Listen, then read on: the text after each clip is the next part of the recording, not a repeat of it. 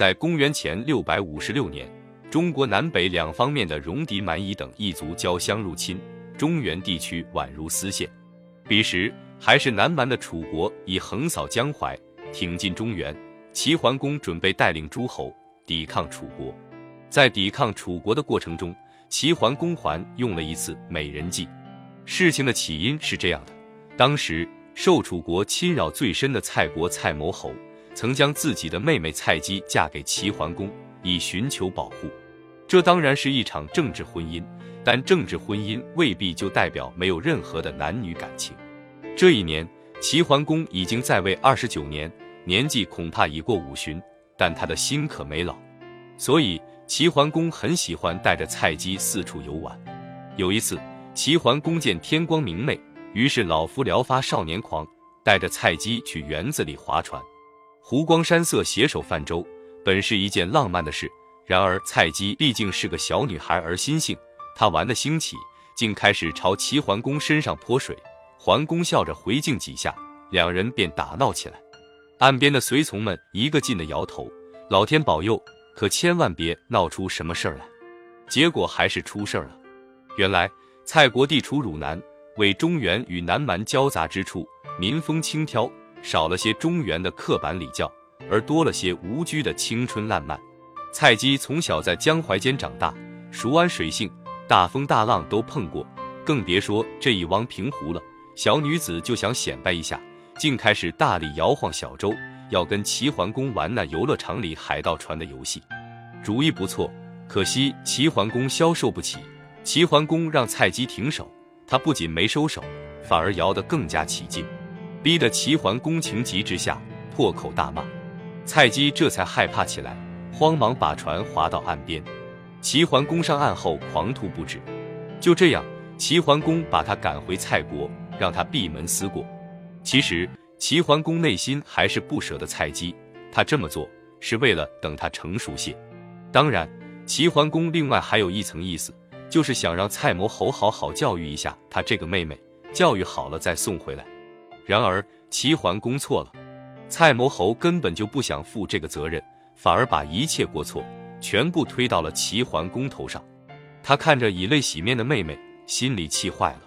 蔡谋侯也没多想，就让蔡姬改嫁了。蔡侯挑了个年轻而勇武的新妹夫，这下真的惹到了齐桓公。事情发展到目前为止，都是一些家务琐事。当事人们虽然很痛苦，但似乎也掀不起啥大波澜来。但是齐桓公在这里突然演技大爆发，他还真的怒而兴师了。一向冷静、从不感情用事的齐相管仲也表示坚决支持。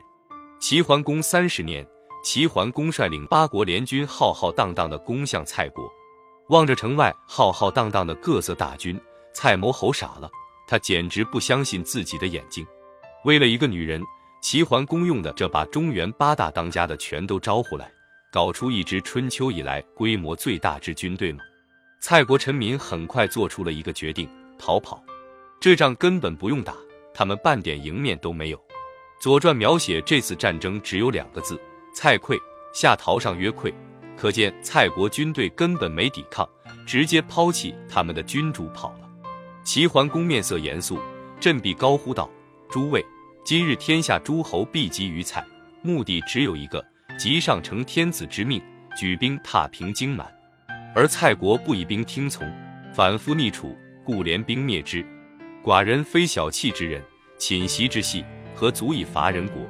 原来。”齐相管仲策划此次攻蔡，只是一个幌子，其真实意图是为了迷惑楚国，攻其不备，打一个措手不及。另外，若明说攻打强楚，就怕诸国畏难，所以假托攻蔡。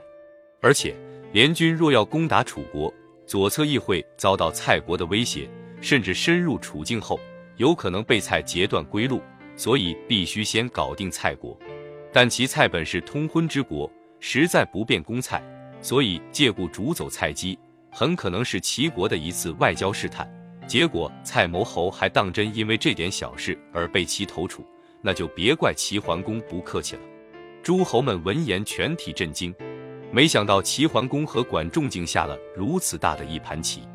齐桓公也很激动，他与管仲处心积虑二十余年，经营出如此大的一个局面，为的就是此一战定乾坤。公元前六百五十六年，齐桓公率领诸侯联军南伐楚国，可谓规模空前，史无前例。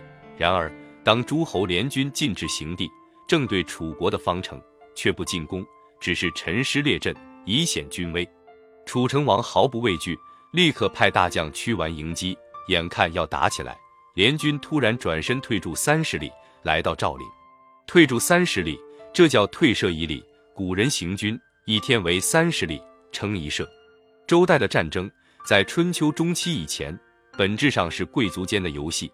退一射，这叫先礼后兵，给你点时间考虑一下投降，或者主动走到和谈的轨道上来。果然，楚国一点就透，他们又派屈完带了礼物前来劳军，顺便还带上一车进贡周天子金毛，以示归附周朝的诚意。当然，齐桓公不仅要屈人之兵。还得找回霸主的颜面，于是他又特意举行了一个盛大的阅兵式，然后把屈完请过来，想用联军盛大的军容来震一震他。那一天，各国的军队穿着各色服饰，举着各色旗帜、各种兵器依次走过，规模恐怕也只有当年的武王墓室可以与之媲美。齐桓公自觉霸业鼎盛，顿感意气风发。齐桓公不无得意地对屈完说道：“以此重战，谁能御之？”以此攻城，何城不克？言外之意，楚国不是他的对手。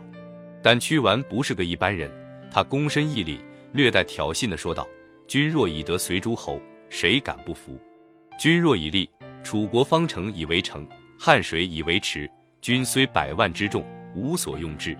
所谓方城，就是楚国占有南阳盆地之后，利用南阳盆地西北东三面环山的地形特点。”在群山隘口间修筑的城墙，据专家考证，春秋时期楚国的方城是从今河南鲁山西南鲁阳关起，向东再折向东南，利用山岭、河堤和筑墙连接而成举行的军事防御体系。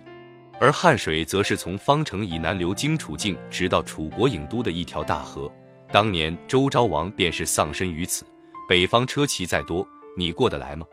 总之，屈完的态度很明确。你是要以德服人，还是以力服人呢？你要以力服人，我们楚国金城汤池，你力气再大，也未必能赢。屈完毫不示弱，齐桓公也拿他没办法。但他听出楚国在军事上的准备，看来如今之计还是见好就收吧。于是齐桓公话锋一转，笑道：“岂不古是为先君之好事计，与不古同好，何如？”翻译成现代文后，大意是。诸侯们不远千里跑到贵国，难道是为了我一个人而来的吗？不是，他们是为了我们这些国家的和睦而来的。大家有争端，但还是做朋友最好。齐桓公已经抛过了橄榄枝，就看屈完怎么表示了。屈完道：“君会效服于比翼之社稷，汝收寡君于同盟，此正寡君之愿也。”意思是您满腔热诚，大驾光临，为比翼祈求福祉，不惜降低身份。这是我军的福分。总之，楚国也是想和的。他们虽然军事强横，但也无法应对多国同时讨伐。最后，屈完与各诸侯订立盟约，也就是齐桓公九合诸侯的第五合——赵陵之盟。盟约的主要内容是楚国表示认错，承诺以后按时向周天子纳贡，大家从此和睦相处。战云密布的赵陵天空，顷刻间云开雾散，双方各自退兵。齐桓公基本达成了自己的政治目的，此行虽颇多波折，但总算有了个还算完满的大结局。当然，仗最终没打成，整日里只跟楚国人唇枪舌剑了。齐桓公只当自己过了一个十分有趣的军事夏令营。赵陵之盟的意义还是很重大的。齐桓公通过此举加强了华夏联盟的团结，并向楚国展示了政治号召力和战争动员能力。从而形成了强大的战略威慑，暂时遏制住了楚国北侵的强劲势头，迫使楚国加入其联盟，承认齐桓公的盟主与霸主地位收敛了自己向中原扩张的野心同时恢复进贡周王室重新成为了周朝诸侯国中的一员在形式上实现了南北统一。